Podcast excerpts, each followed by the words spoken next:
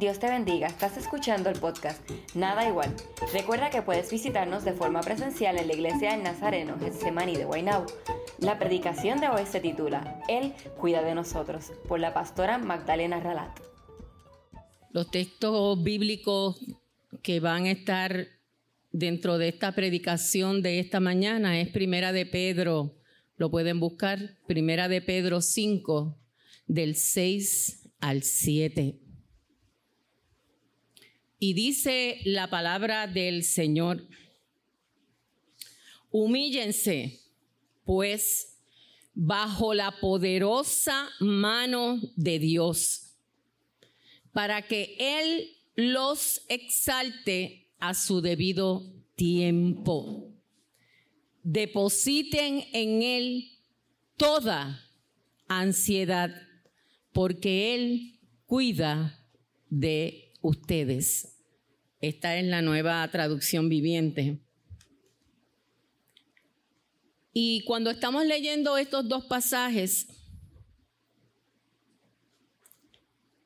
la palabra toda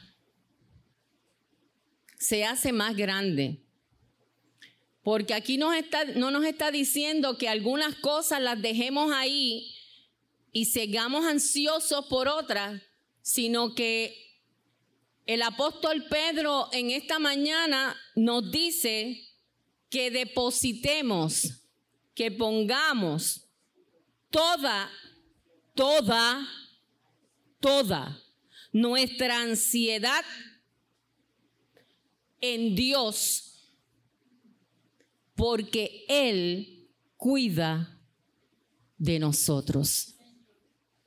El contexto histórico de este pasaje de esta primera carta del apóstol Pedro va dirigida a todos aquellos israelitas que estaban dispersos por el mundo conocido en aquel tiempo. Estos eran los expatriados, los que estaban en Ponto, en Galicia, Capadocia, Asia y Bitinia. Mucha gente confunde, ustedes recuerdan cuando estábamos estudiando eh, la Biblia con un librito pequeñito y hablábamos de diferentes personas de la Biblia y cómo habían influido estas personas en su tiempo y cómo pueden los ejemplos de vida que ellos tuvieron ayudarnos a nosotros. Y hablábamos de los periodos del reino del norte y del reino del sur, ¿verdad? Pues a veces la gente se, se confunde y la primera dispersación, que fue la conquista de Israel por Asiria y la conquista de Judá por Babilonia, aquí estaban estas personas dispersas, pero aquí, luego de esas dispersaciones, ocurrió después de la destrucción del templo en el año 70 después de Cristo. De esta dispersión es la que estamos hablando. 70 años después que el Señor había muerto empezaron a correr para todos lados. Y ustedes saben que también yo y Pastor le hemos hablado, Pastor y yo, de que, y esa es mi opinión personal, yo no sé si en algún libro de teología lo dice, pero yo siempre he creído que esa persecución que vino a Jerusalén, lo que hizo fue que ayudó al cristianismo a esparcirse ¿Por qué? Porque estaban bien contentitos en Jerusalén, estrenando Espíritu Santo, Espíritu Santo y fuego, Espíritu Santo y fuego, y estaban bien contentitos de estar metidos allí. ¿Y qué pasaba con el resto del mundo? Ahí viene la persecución y el pueblo empieza a predicar el Evangelio por diferentes lugares. El periodo que estaba viviendo la iglesia en esa época de la dispersión, donde los judíos de Jerusalén habían sido dispersados por todo este imperio, ¿por quién? Por Nerón, tan lindo, tan lleno de vida. Él era tan amoroso. Él no se quería ni a él mismo.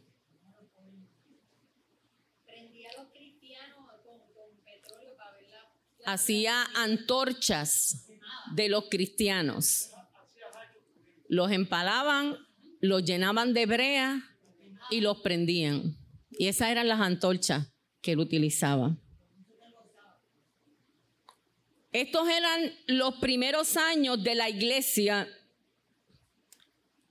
y la iglesia estaba creciendo a pasos agigantados. La iglesia no estaba estancada. Mucha gente ha calificado al apóstol Pedro como un pescador ignorante. Porque decíamos que un pescador pues no, no sabía de letras, estaba metido en, este, en esta empresa de la pesca. Pero cualquier persona que haya estado tres años con Jesús de mano a mano, no puede quedarse como un ignorante. Pedro trató temas de doctrina y desarrolló temas bien importantes Dice en los primeros versículos de esta carta que puso las grandes doctrinas de la elección, de la presencia, la santificación, la obediencia, la revelación, la sangre de Cristo, la Trinidad, la gracia de Dios, la revelación, la gloria y la fe y la esperanza.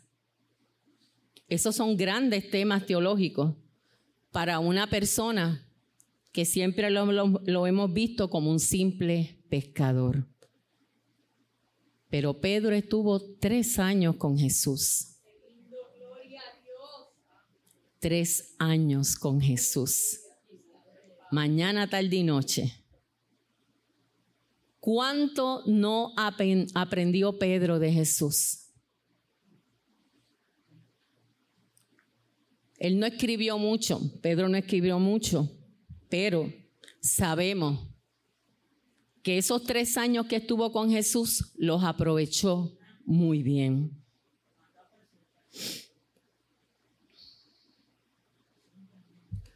Pedro escribió sus cartas, según los comentaristas, después que Pablo había escrito las suyas más o menos le dan un año entre el 64 o el 69 después de Cristo. Después que el sangriento Nerón hubiera llegado al trono y cuando la persecución contra los cristianos estaba comenzando. Y según la tradición, Pedro sufrió martirio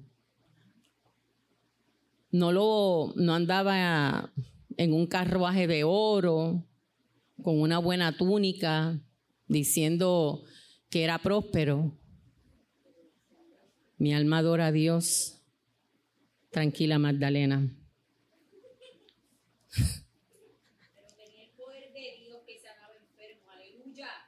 Pero con, con su simple sombra Aleluya. Los enfermos se sanaban. Estaba enchufado. Estaba prendido del Espíritu Santo. No de otras cosas que a, los hermanos se prenden. Estoy prendido. Hmm. Tenemos que estar prendidos, pero prendidos del Espíritu Santo.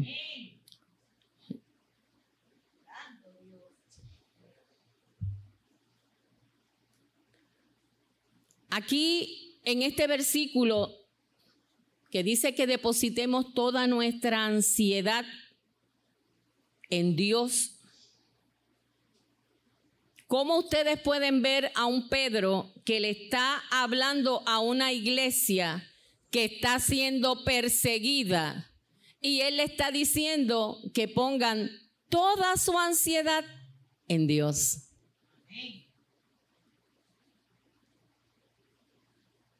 Muchos creemos que nosotros somos los mártires de este tiempo, que vivimos en estrés, que los ataques al corazón abundan y nos creemos que somos la última Coca-Cola del desierto porque estamos viviendo bajo una situación tan y tan y tan difícil. Es verdad que estamos viviendo tiempos difíciles. Vivir en este país ahora mismo no es fácil, por muchas razones. Pero en este tiempo, aquellos que seguían a Jesús estaban pendiendo de un hilo porque si los descubrían, los mataban. No era que iban a ir a un juicio y iba a estar todo bien chévere, no, los mataban. Dios sabe y entiende cómo tú te sientes en esta mañana. Yo a lo mejor no lo sé, pero Dios sí sabe cómo tú te sientes en esta mañana. Él sabe perfectamente aquello que te causa temor. Él sabe perfectamente aquello que te angustia. Así como sabe darte esa paz y esa tranquilidad que tú necesitas en esta mañana.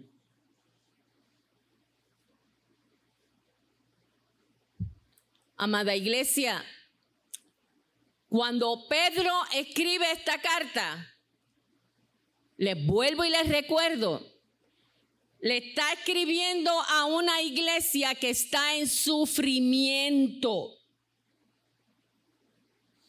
y le pide que se humillen delante del Señor bajo la poderosa mano de Dios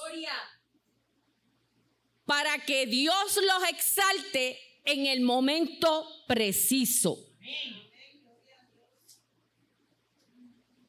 No era un tiempo tranquilo, no era un tiempo de paz.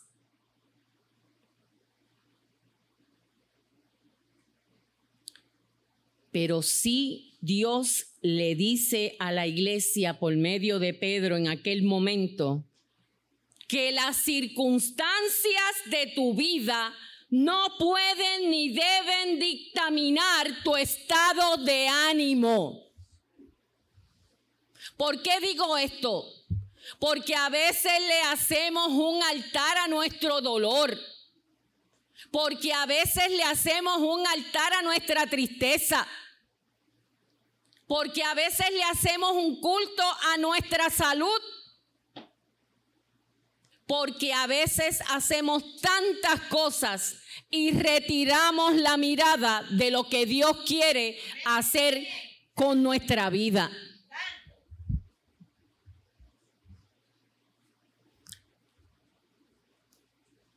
Y yo hablo de mi experiencia. Y me puedo parar en este púlpito dando testimonio de lo que dice esta palabra es verdad. No hablo de experiencias de nadie, de mi experiencia.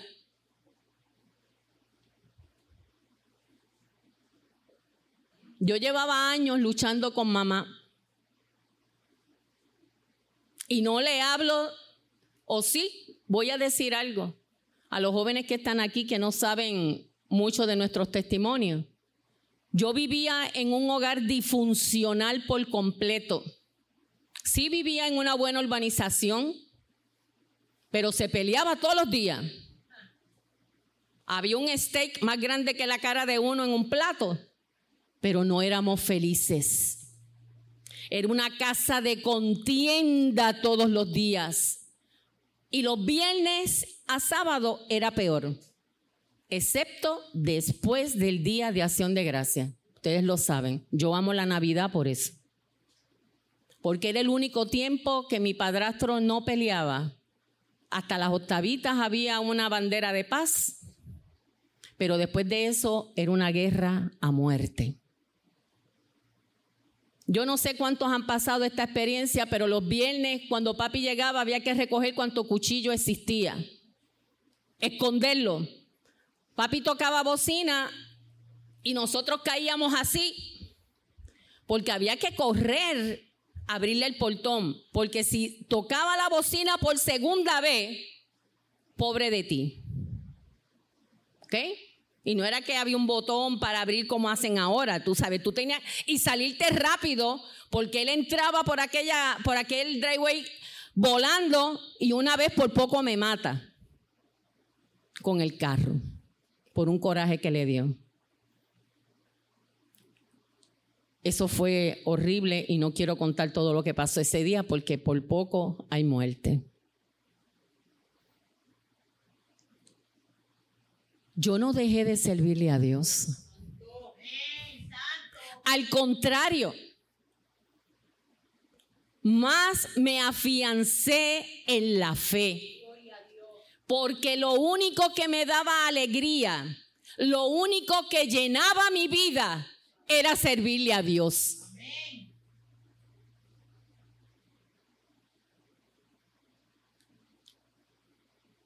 Y ese mismo Dios hizo que yo viera a papi de una manera diferente. Yo tenía dos papás y yo siempre decía que ni con los dos yo no hacía uno. Mi papá biológico y mi papá que me crió. Cuando yo reafirmé mi fe en el Señor a los 17 años, igual que Braulio, porque les digo que yo serví al Señor desde pequeña, pero a los 17 años me afinqué más con Jesús.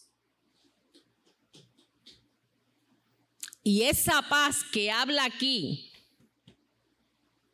esa ansiedad que yo tenía, Jesús la cambió. Yo sentía esa paz. Yo sentía que Él cuidaba de mí y de los míos. Usted ver a una adolescente corriendo de lado a lado, guardando a sus hermanitos en un cuarto, para que no le fueran a hacer daño. Y cuando había un silencio, luego chequear a ver si los otros dos que estaban, que eran mamá y papá, estaban vivos. No es fácil. Usted meterse en una pelea y que usted coja los cantazos que le iban para sobre su mamá, no es fácil pero yo deposité mi ansiedad, mi tristeza, mi dolor en Jesús.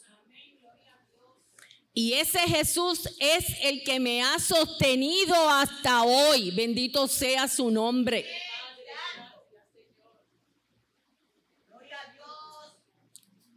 Este último año, desde abril para acá del año pasado, no fue fácil.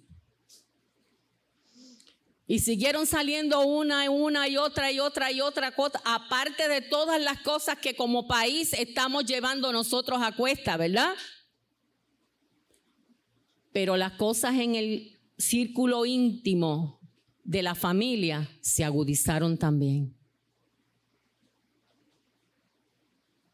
Hermano, esta mañana yo le escribía a una persona de la iglesia a veces tengo que arrastrarme por la mañana para levantarme y seguir hacia adelante. Pero lo hago. Pero lo hago. ¿Por qué? Porque yo creo en esta palabra. Bendito y alabado sea el Señor. Mi ansiedad la pongo en las manos del Señor mi tristeza, todo aquello que me aqueja, lo pongo en las manos del Señor, porque Él cuida de mí.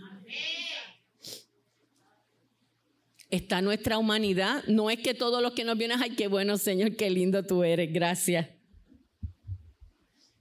Cuando usted se está rascando mañana, tarde y noche, Y yo saqué un cepillo especial que no me escrachara mucho, pero que tampoco fuera tan suave que no me quitara el picor. Lo tengo aparte. Cuando usted no puede dormir, pues si no puede dormir, ora.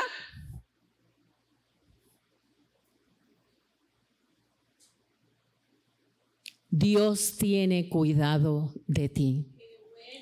Tú no estás solo o sola en tu situación. Todos aquí tenemos situaciones en grado mayor o menor. Todos y cada uno de nosotros tenemos situaciones. Pero nuestra fe tiene que ser depositada en Jesús. Y aunque tú te arrastres como una culebra por la mañana y digas, Señor, yo no puedo, pero contigo sí yo puedo hacerlo. Bendito sea su nombre.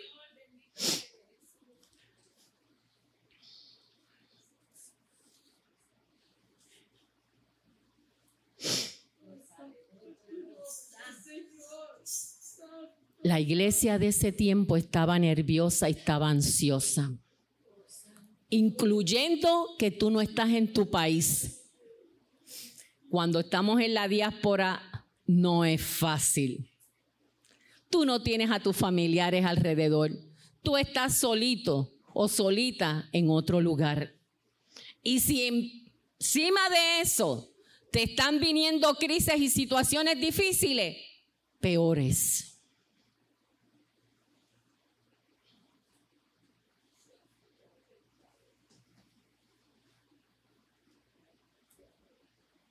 Pero ¿saben qué, hermanos? Todos y cada uno de nosotros entramos en un mismo punto, convergemos en un mismo lugar o tiempo cuando aprendemos a entregar toda nuestra ansiedad que sale de nuestras pruebas, el sufrimiento y la, y la angustia cuando le entregamos todo eso al Rey de Reyes y Señor de Señores, al Dios Todopoderoso. Miren hermanos, no digamos mentira. Nosotros decimos que Dios es qué? Todopoderoso. Él es todopoderoso. Bendito sea su nombre. Aquel que venció al mundo por medio de su Hijo Jesucristo.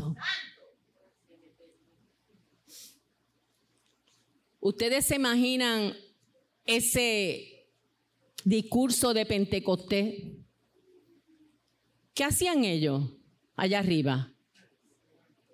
Orando. ¿Pero por qué ellos estaban allá arriba?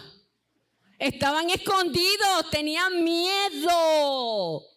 ¿Por qué? Si mataron al maestro, ¿qué me espera a mí? Lo mismo. Si lo matan a él, me van a matar a mí. Pues se escondieron.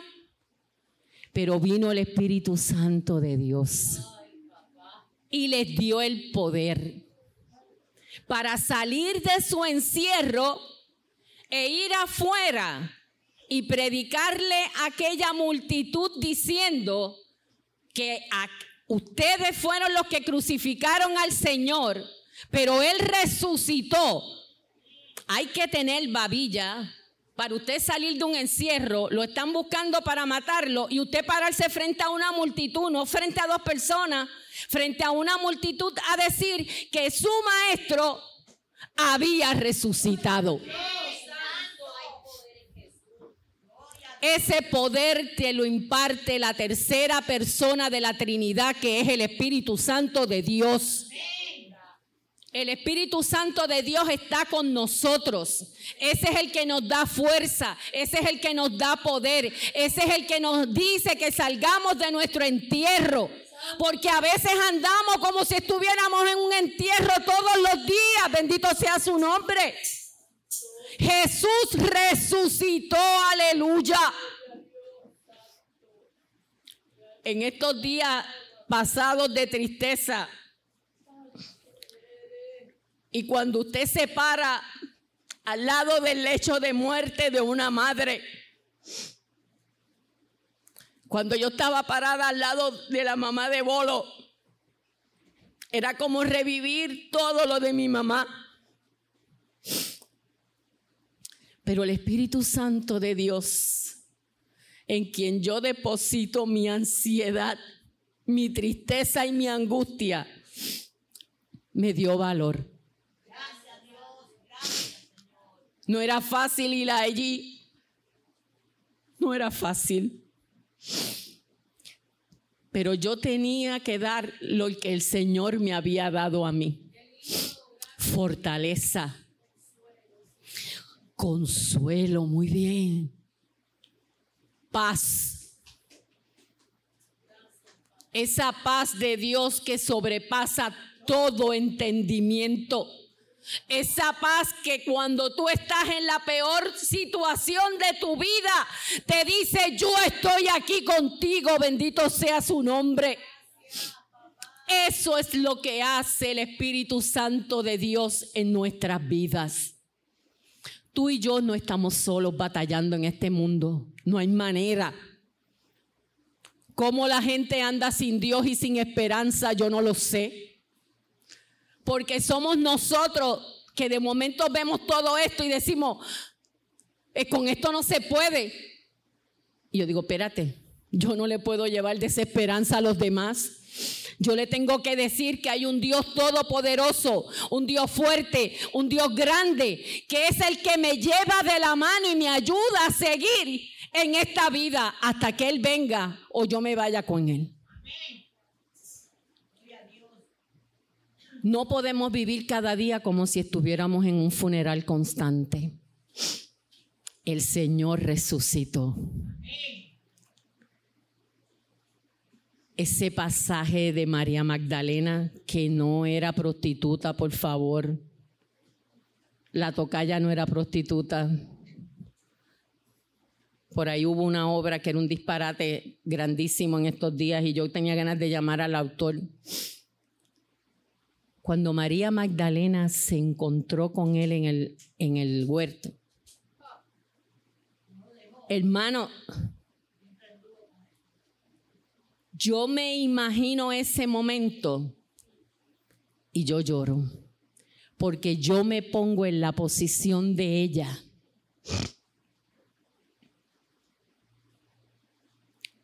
Y solamente estar allí y ella preguntarle al hortelano, supuestamente al hortelano de que dónde estaba su maestro y su señor. Y que él le dijera, yo soy, yo estoy aquí. Que ella reconociera su voz, aleluya. Gloria a Dios. Es suficiente. Y yo le pido a Dios en esta mañana que tú reconozcas la voz de Dios cuando Él te dice, yo soy, bendito sea su nombre. Él no te deja joven, no importa la edad que tengas, Él está ahí. Él no te deja, mamá, papá. Él no te deja, abuelo o abuela.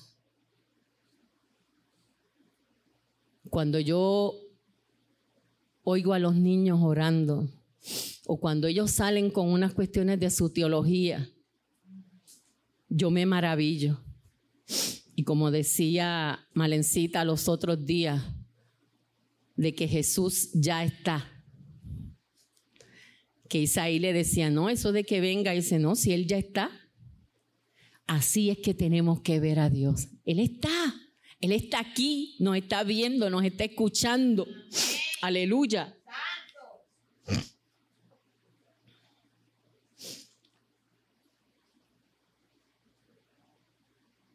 Pedro murió crucificado también.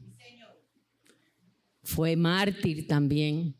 Aquel que le escribía a las iglesias diciéndole, porque a él también lo estaban buscando, no era que él estaba en otro un lugar tomándose una piña colada y diciendo, ay, tengan, tienen que arrepentirse, tienen que humillarse delante del Señor. Y él estando allá lo más bien en su jet privado. No, no.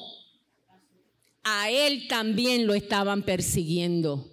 Y a él más porque era uno de los apóstoles.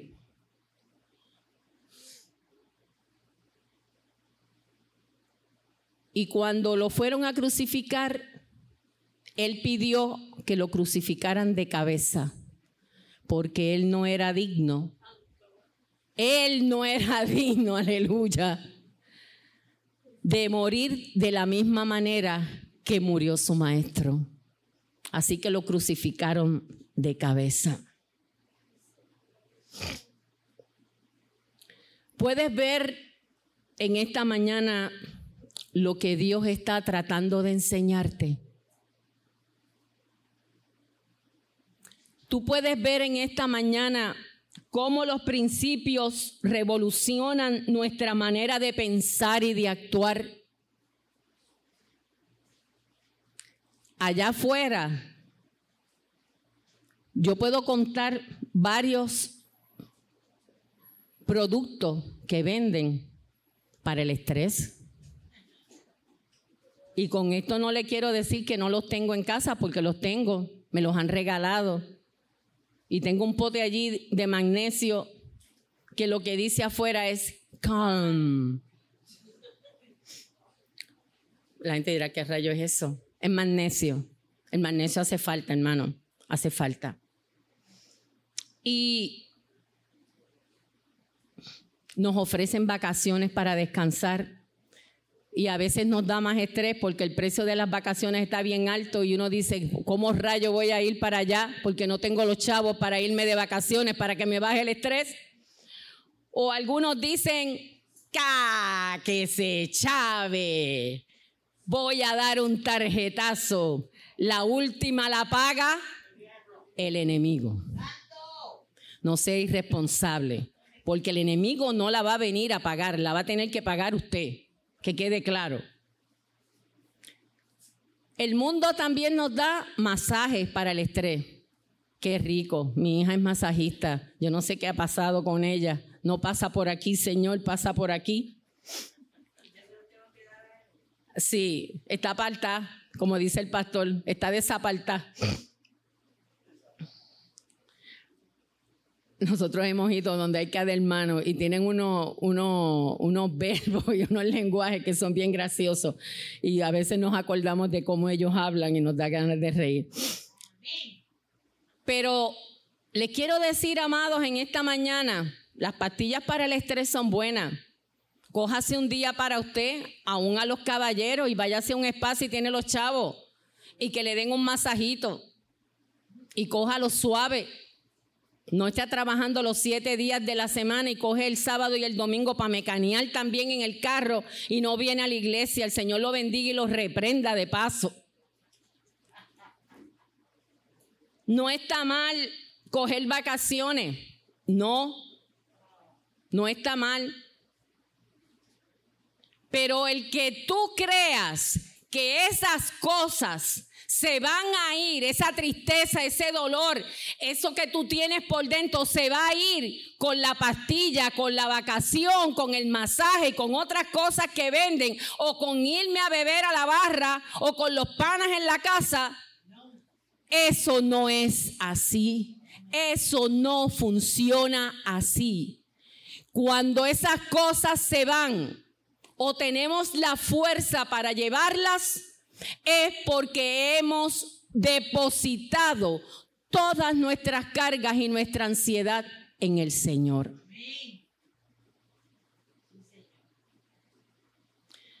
Dios te dice en esta mañana, tráeme tu ansiedad. Trae a mis pies tu sufrimiento. Yo te cuido y yo te voy a dar gozo, paz, vida abundante y alegría. Aleluya. Dios es el que da sentido a nuestra vida. Dios es el que nos da la razón para levantarnos cada mañana y salir afuera y decirle al mundo, Señor, yo estoy aquí contigo. Tú vas conmigo de la mano y yo puedo seguir hacia adelante. Iglesia, sin Dios no se puede. ¿Por qué usted cree que la gente se suicida? Porque andan sin fe y sin esperanza de vida. Porque no tienen una razón para vivir. Jesús es la respuesta.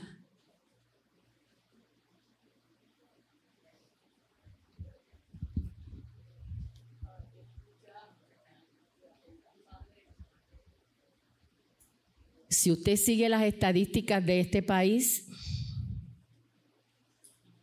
no son alentadoras. Ahora han puesto otro número para aquellas personas que tienen ansiedades, angustias, tribulaciones, como si fuera el 911, no sé si es el 988. Son tres numeritos nada más. No sé si es 938 o 988, me lo tengo que aprender. Porque este país anda sin cabeza. Muy bien, Tati, al garete, como yo digo. El pueblo está al garete.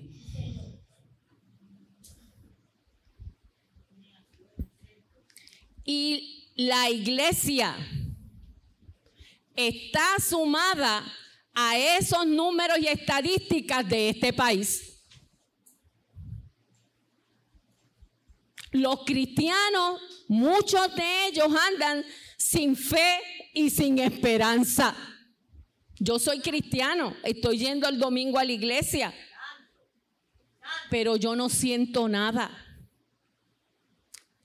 Mi vida va cuesta abajo. ¿Cuántos pastores y pastoras ahora mismo andan en adulterio en las iglesias?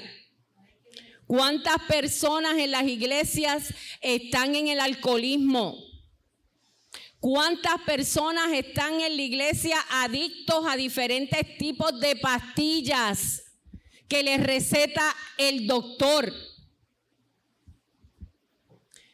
Con esto no le estoy diciendo que dejen sus medicamentos por si acaso. ¿Ok? Que quede claro. Todo en exceso hace daño. Todo. ¿Cuántas personas dentro de la iglesia están siendo adictos a la pornografía? Hombres y mujeres. No estoy hablando de hombres nada más porque siempre le echan los 20. Hombres y mujeres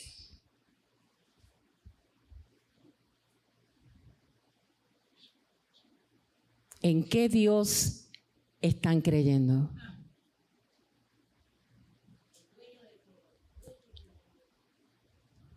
Cuando usted viene a Jesús, tiene que haber un cambio en usted. Tiene que haber un cambio en usted. Y esto es un cambio de todos los días, porque llevo cuarenta y pico de años en el Señor. Y todos los días tengo que cambiar algo de mí. Y usted sabe algo que le va a ayudar. ¿Qué haría Jesús en mi lugar? ¿Qué haría Jesús en mi lugar?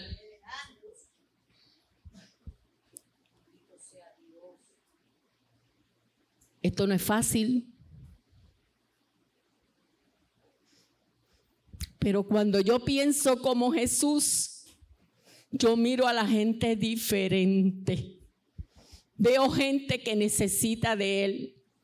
Veo gente que necesita misericordia, que necesita amor. Traigo gente a la iglesia que sé que tiene una necesidad, porque a lo mejor creo que no le puedo dar una explicación de lo que me está pasando por dentro, pero hago como Andrés. Yo no sé cómo decírtelo, pero yo te voy a llevar donde me lo dijeron. Jesús quiere saber de ti. Él está ahí, como dice mi nieto. Él está ahí, pero él es un caballero. Él es un caballero. Y él no va a venir a cogerte por el cuello a decirte, tú quieres servirme. Él es bien amoroso. Él es el amor, Él es la vida.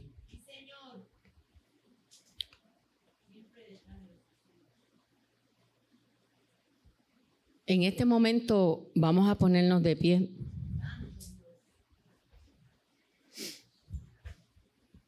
Y quiero que cerremos nuestros ojos en esta mañana.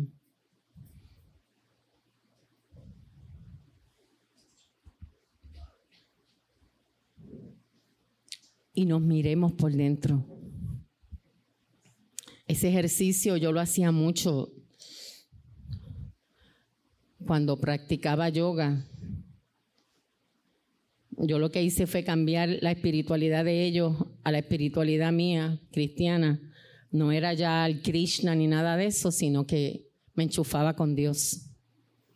Y aprendí a mirarme por dentro. Y en ese mirarme por dentro buscaba en lo más profundo que casi siempre ponemos que es el corazón, como si fuera una gran caja o un baúl.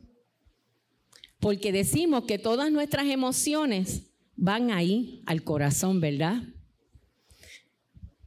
Y cuando yo miro dentro de ese baúl, si hay muchas cosas, a veces las cosas más malas están abajo, tapaditas. A lo mejor le ponemos una colchita o un pañito para tapar eso que está allá abajo. Pero yo te digo a ti en esta mañana que tú saques todo lo malo que está dentro de ese baúl lo saques afuera y limpies ese corazón en esta mañana. Tal vez tu vida está mal, puede ser. Tal vez nada tiene sentido para tu vida en esta mañana. Y quizás llevas mucho tiempo tratando de encontrarle sentido a tu vida.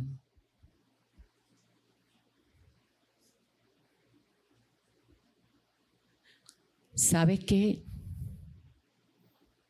Yo te ofrezco a ti en esta mañana, o te digo a ti esta mañana, que lo único que puede darle sentido a tu vida es Jesús de Nazaret. Ese Jesús de Nazaret cambió mi vida. Ese Jesús de Nazaret cambió mi lamento en baile. Ese Jesús de Nazaret me dio alegría. Y con esto no te quiero decir que papi dejó de beber y nos trataba mejor. Pero ya yo miraba a papi con otros ojos, bendito sea el nombre del Señor, y oraba por él y le decía, Padre, el único que lo puede cambiar eres tú, porque nadie puede cambiar al hombre sino Dios, bendito sea su nombre, aleluya. Yo te digo a ti en esta mañana que si tú quieres cambiar tu vida, y te lo digo con esa certeza, porque Él cambió mi vida, bendito sea su nombre. Y te digo, pasa aquí en esta mañana, y aquellos que están por Zoom, manténganse en oración y también cierren sus ojos y miren dentro de ustedes. Porque hay veces que hay que sacar y limpiar ese baúl. Ese cajón hay que limpiarlo. Sacar de él un montón de cosas que al Señor no le agradan. El Señor quiere intimar contigo, bendito sea su nombre. Él quiere que tú pongas toda tu ansiedad en Él. Pero en este versículo nos está diciendo que, que nos humillemos bajo la poderosa mano de Dios. ¿Para qué? Para que Él nos exalte en su debido tiempo.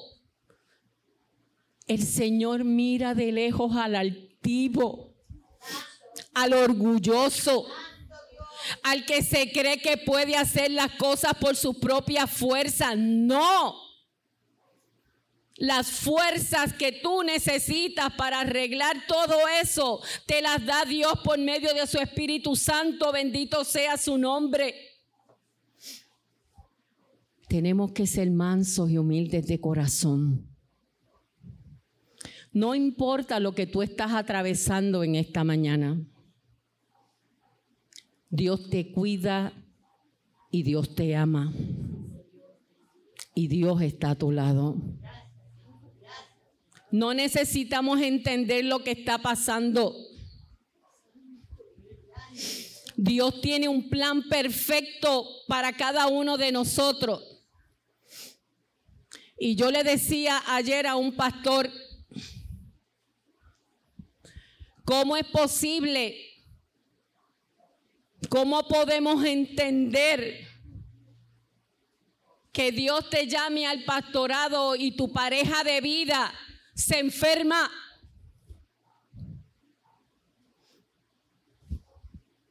¿Cómo entender eso? Y cuando digo se enferma, es que tiene una condición que no la puede dejar sola en ningún momento. Pero Él es Dios. Y Dios tiene un plan perfecto. Y duele. Pero no tenemos que entenderlo. Solamente confiar y tener esa fe y esa certeza de que Él está contigo en la tribulación, que Él te va a dar paz, que Él te va a dar gozo y que solamente tú dependes de la mano de Dios.